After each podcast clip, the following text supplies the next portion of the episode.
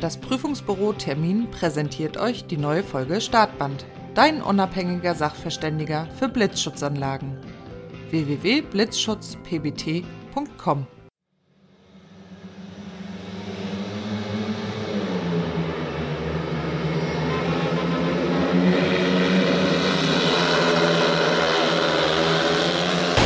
Startband, der Speedway Podcast mit Micha und Ebi.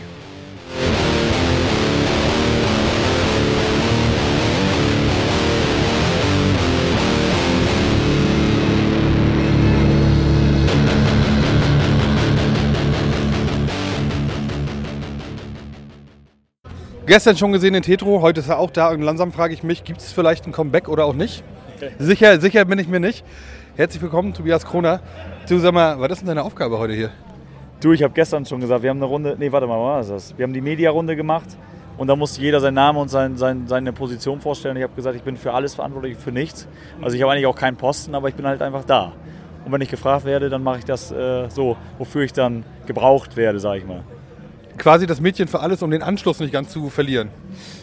Naja, mir macht schon Spaß, auch bei, bei größeren Veranstaltungen noch mit zu unterstützen, wo ich gebraucht werde. Und ähm, in dem Fall war die Unterstützung auch Gold wert. Also ähm, auch mit René Schäfer zusammen, muss ich sagen, war das ähm, war sehr viel zu klären noch die Woche. Also ich sag mal, die DSE, also Discovery ist schon sehr, sehr professionell, muss man sagen. Mit allem drumherum, mit allem, was die so, so machen, aufbauen. Äh, der Anspruch ist sehr, sehr hoch.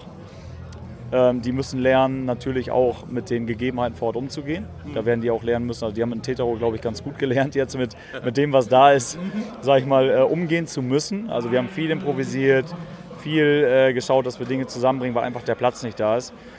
Aber das werden die zum Beispiel in Molilla oder an anderen Stellen auch haben. Also von daher war das ganz gut, dass sie es mal sehen. Weil am Ende des Tages trifft ein, ein ehrenamtlicher Verein auf einen voll professionellen Haufen mit 50 Leuten, die da auf einmal auftauchen und den ganzen Laden überrennen. Und von daher, äh, da war ordentlich Koordination gefragt und da habe ich mich halt überall eingebracht, wo ich gebraucht wurde. Also ich war von Health and Safety bis äh, Feuerwehrkoordinator bis äh, VIP zur Siegerehrung bis Umfragen machen, Fanzone und äh, allen drum und dran. Äh, irgendwo wurde man überall eingeschaltet und natürlich ist es auch so, wenn die Discovery-Leute merken, dass man sich kümmert, dann, äh, dann greifen sie, dann greifen sie zu. Ähm, ich habe dich vor geraumer Zeit mal in einem Dreier-Interview gesehen bei der GSM. Ähm, wie sieht's aus? Willst du da genau die gleiche Rolle einnehmen oder noch mehr oder weniger? Ähm, also bei der GSM äh, unterstütze ich natürlich, auch da wieder, wo ich gebraucht werde. Also ich habe da im letzten Jahr ähm, ordentlich Starthilfe gegeben, glaube ich. Und ähm, ja, habe auch viel vermittelt, was zu den Vereinen, zu den Leuten, zu den richtigen Leuten äh, angeht. Äh, wie bringen wir das ganze Ding am Start? Ähm, jetzt in den weiteren Ausführungen bin ich natürlich weiter involviert, mache ja natürlich den Kommentatorjob.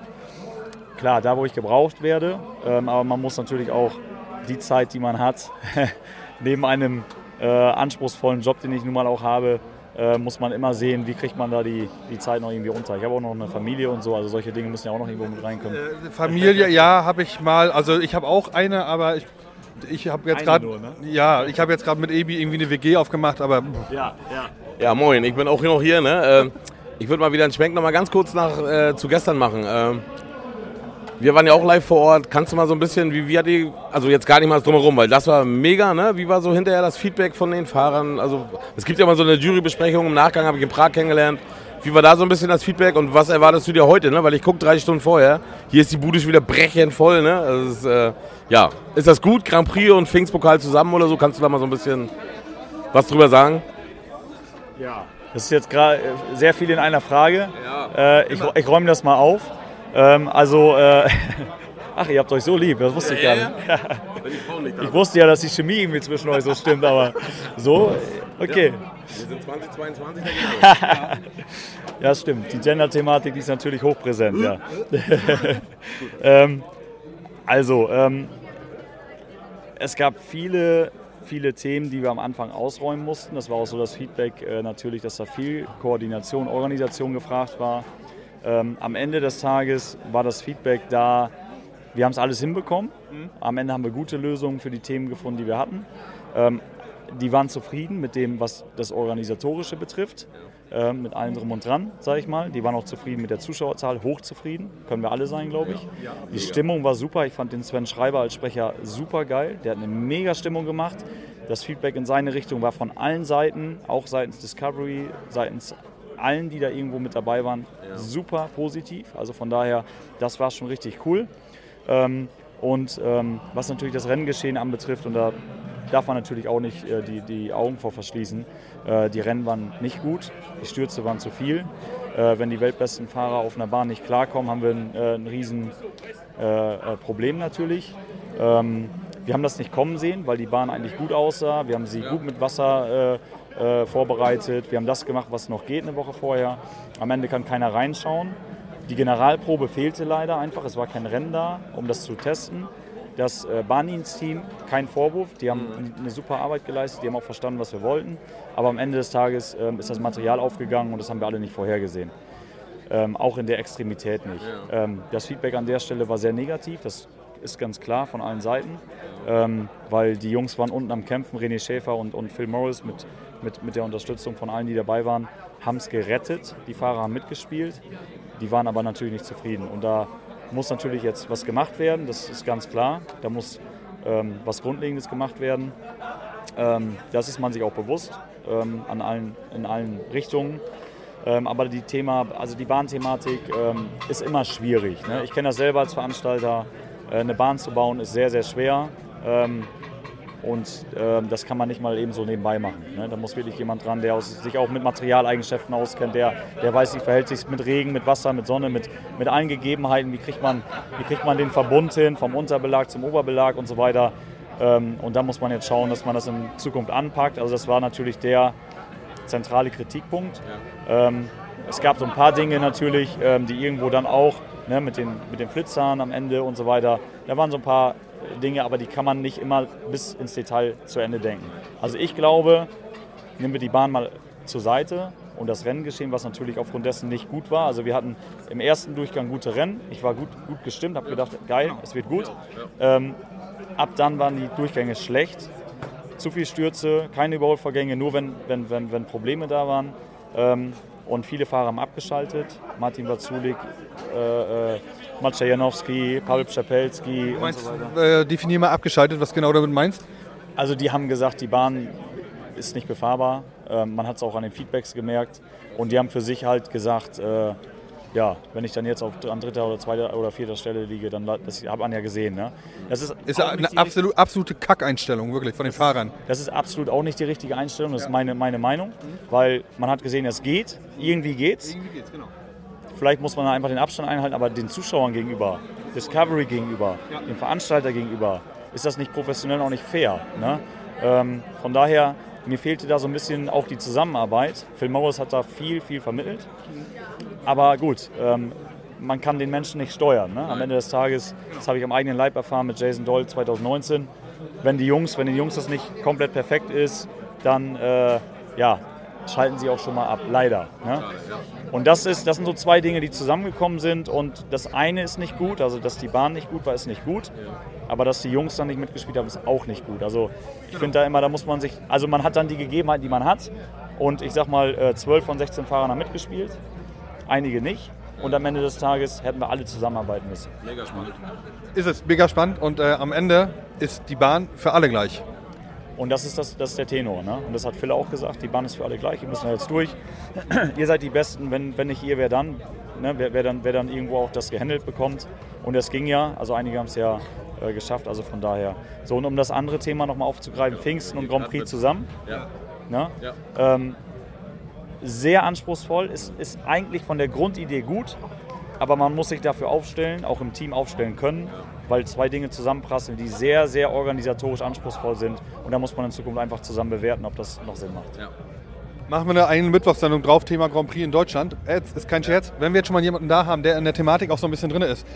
Wenn nicht hetero, auf- also wir sagen jetzt, der- Vertrag läuft ja aus, hat man so gehört, die haben nur einen Jahr einen Vertrag Ein genommen, ne? Ja, genau. gut. Wenn nicht hetero den Grand Prix hat, welche Bahn in Deutschland soll es dann sein, deiner Meinung nach?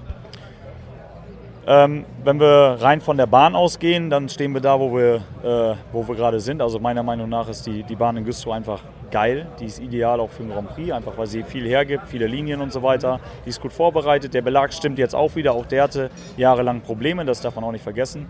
Ne? Man, man, wenn man ein geiles Rennen hatte, dann denkt man häufig immer, ne?